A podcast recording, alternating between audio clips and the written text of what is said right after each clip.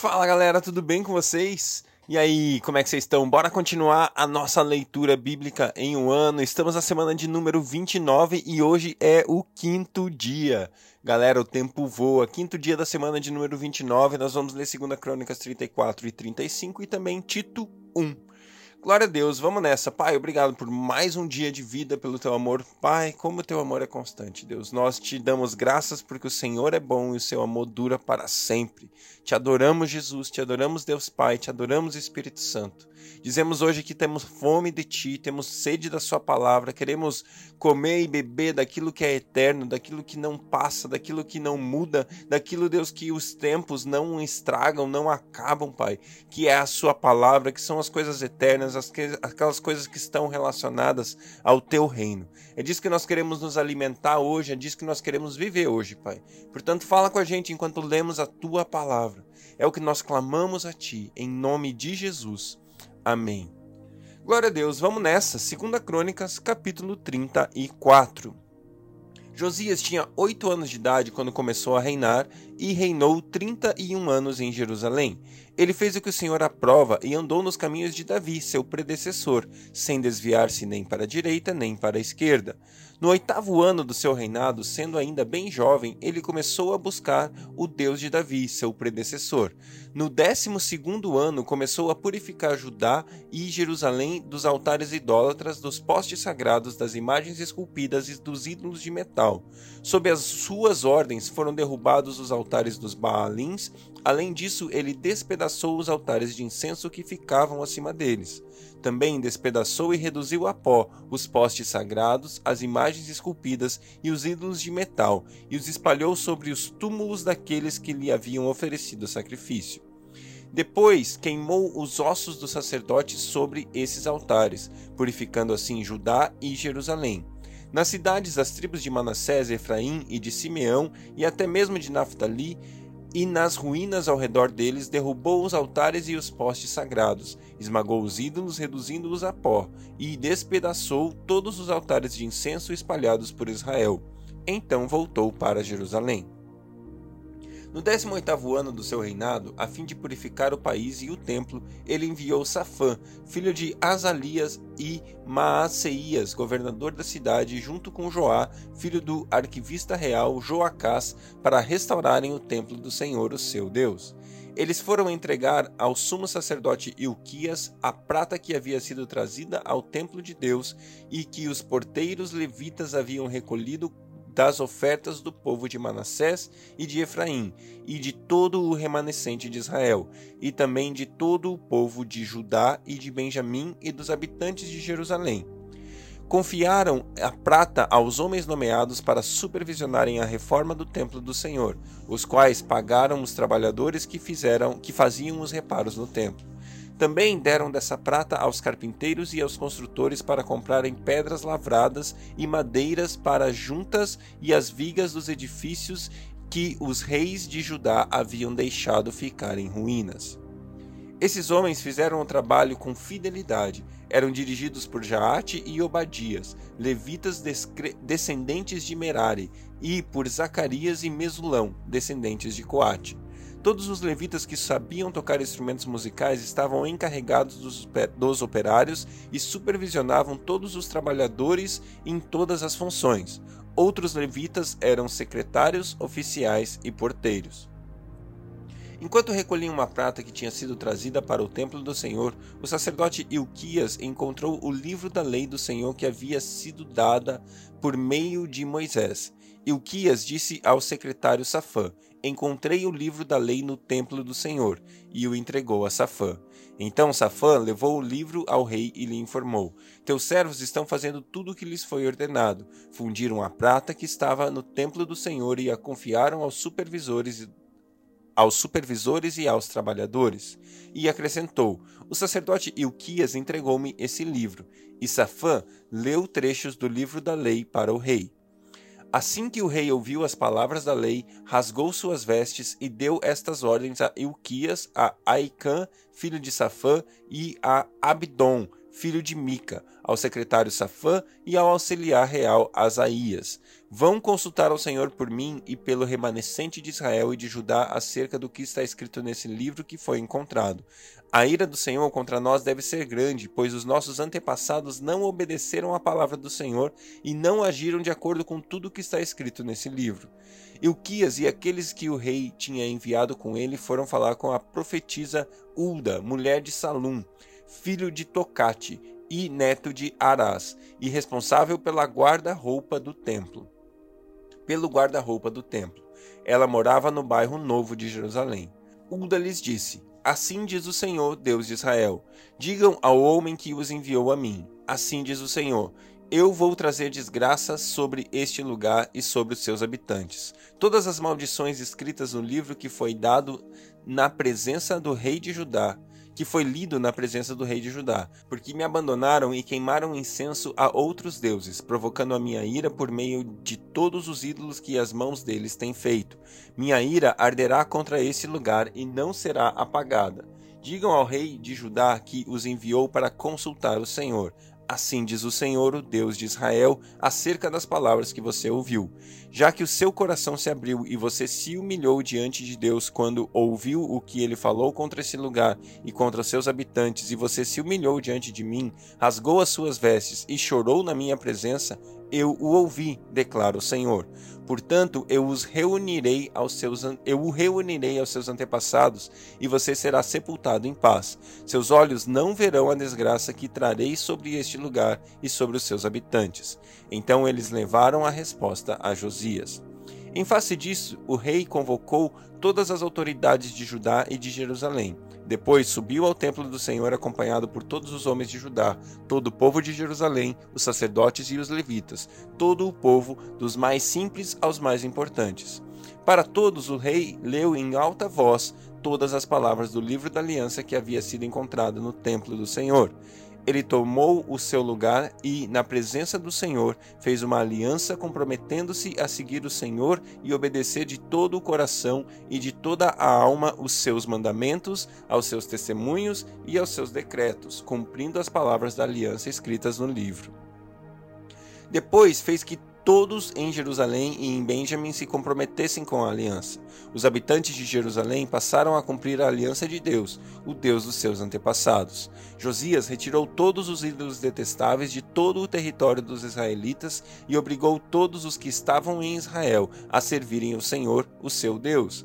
Enquanto ele viveu, o povo não deixou de seguir o Senhor, o Deus dos seus antepassados. Segunda Crônicas, capítulo 35. Josias celebrou a Páscoa do Senhor em Jerusalém, e o cordeiro da Páscoa foi abatido no décimo quarto dia do primeiro mês. Ele nomeou os sacerdotes para suas responsabilidades e os encorajou a se dedicarem ao serviço no templo do Senhor. Ele disse aos levitas que instruíam todo o Israel e haviam sido consagrados ao Senhor. Ponham a arca sagrada no templo construído por Salomão, filho de Davi, rei de Israel.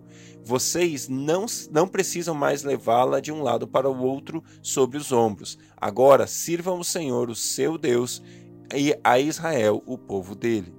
Preparem-se preparem por famílias em suas divisões, de acordo com a orientação escrita por Davi, rei de Israel, e por seu filho Salomão. Fiquem no lugar santo com um grupo de levitas para cada subdivisão das famílias do povo.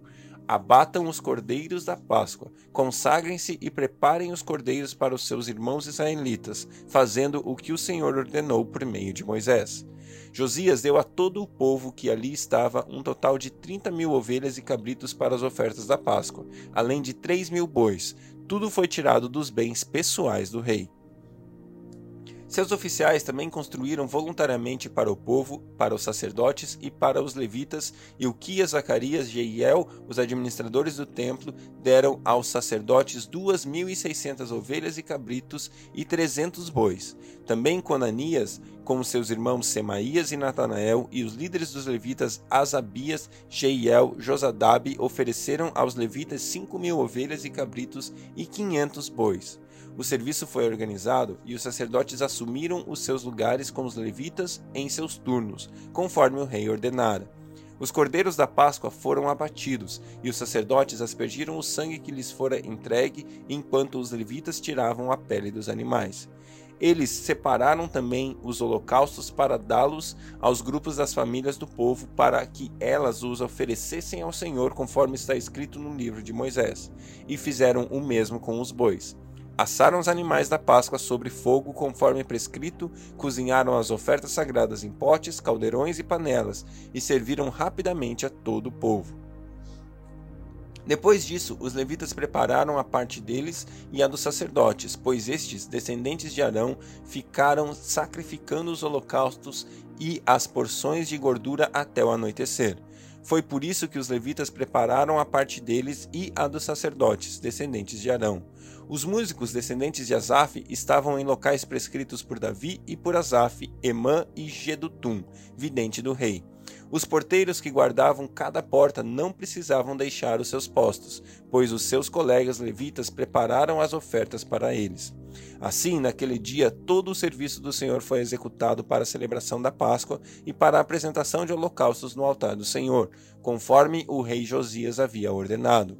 Os israelitas que estavam presentes celebraram a Páscoa naquele dia e durante sete dias celebraram a Páscoa dos pães sem fermento. A Páscoa não havia sido celebrada dessa maneira em Israel desde os dias do profeta Samuel, e nenhum dos reis de Israel havia celebrado uma Páscoa como esta, como fez Josias, com os sacerdotes, os levitas e todo o Judá e Israel que estavam ali com ele, o povo de Jerusalém. Esta Páscoa foi celebrada no 18º ano do reinado de Josias. Depois de tudo que Josias fez e depois de colocar em ordem o templo, Neco, rei do Egito, saiu para lutar em Carquemis, junto ao Eufrates, e Josias marchou para combatê-lo. Neco, porém, enviou-lhe mensageiros dizendo: Não interfira nisso, ó rei de Judá. Dessa vez não estou atacando a ti, mas a outro reino com o qual estou em guerra. Deus me disse que me apressasse.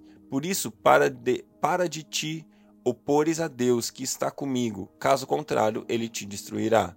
Josias, contudo, não quis voltar atrás e disfarçou-se para enfrentá-lo em combate. Ele não quis ouvir o que Neco lhe dissera por ordem de Deus e foi combatê-lo na planície de Megido.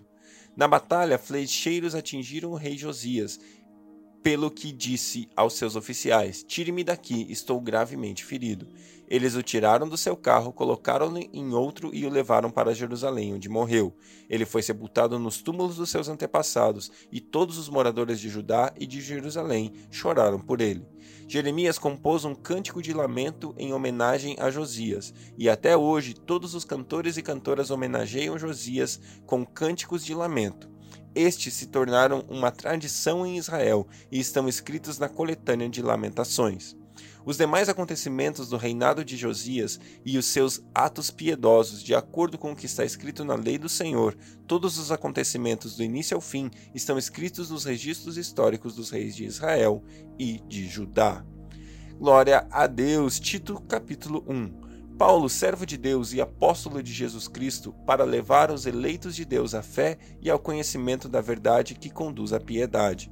Fé e conhecimento que se fundamentam na esperança da vida eterna, a qual o Deus que não mente prometeu antes dos tempos eternos. No devido tempo, ele trouxe à luz a sua palavra por meio da pregação a mim confiada por ordem de Deus, nosso Salvador. A Tito, meu verdadeiro filho em nossa fé comum Graça e paz da parte de Deus Pai e de Cristo Jesus, nosso Salvador. A razão de tê-lo deixado em Creta foi para que você pusesse em ordem o que ainda faltava e constituísse presbíteros em cada cidade, como eu o instruí. É preciso que o presbítero seja irrepreensível, marido de uma só mulher e tenha filhos crentes que não sejam acusados de libertinagem ou de insubmissão por ser encarregado da obra de Deus, é necessário que o bispo seja irrepreensível, não orgulhoso, não briguento, não apegado ao vinho, não violento, nem ávido por lucro desonesto. Ao contrário, é preciso que ele seja hospitaleiro, amigo do bem, sensato, justo, consagrado, tenha domínio próprio e apegue-se firmemente à mensagem fiel, da maneira pela qual foi ensinada, para que seja capaz de encorajar outros pela sã doutrina e de refutar os que se opõem a ela. Pois há muitos insubordinados que não passam de faladores e enganadores, especialmente os do grupo da circuncisão. É necessário que eles sejam silenciados, pois estão arruinando famílias inteiras, ensinando coisas que não devem e tudo por ganância. Um dos seus próprios profetas chegou a dizer: Cretenses, sempre mentirosos, feras malignas, glutões preguiçosos. Tal testemunho é verdadeiro, portanto, repreenda-os severamente, para que sejam sadios na fé e não deem atenção a lendas judaicas nem a mandamentos de homens que rejeitam a verdade.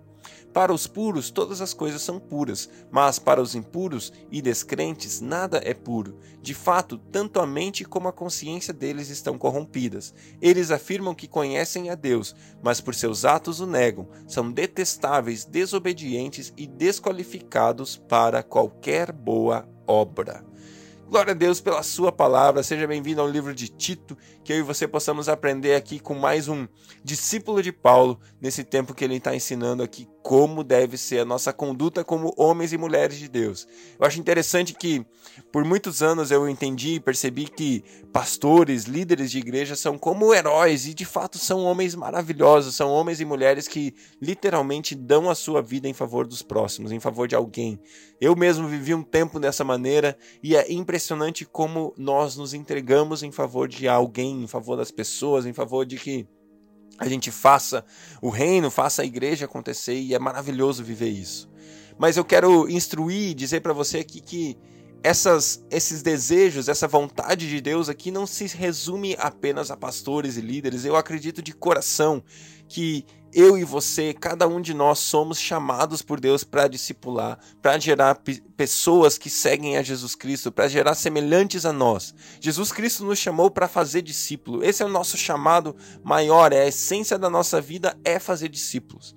E eu e você, como discipuladores, como aqueles que lideram alguém, devemos ser iguais a esses homens. Sabe? É assim que nós desejamos ser irrepreensíveis, maridos de uma só mulher, filhos crentes que não sejam acusados de libertinagem, de submissão submissão. É necessário que a gente siga a Deus sem ser é, de maneira irrepreensível, sem orgulho, sem ser briguento, não apegado ao vinho, não violento, não ávido por lucro desonesto. Sabe, a gente precisa ser hospitaleiro, amigo do bem, sensato, justo, consagrado, ter domínio próprio, apegar-se firmemente à mensagem, à palavra de Deus, viver da palavra, ler a palavra, comer essa palavra, sabe, ser alimentado por ela. E assim a gente deve viver, de uma maneira que é ser cristão. Ser cristão significa ser semelhante a Cristo. E é assim que eu e você devemos ser. Que Deus abençoe o seu dia e até amanhã.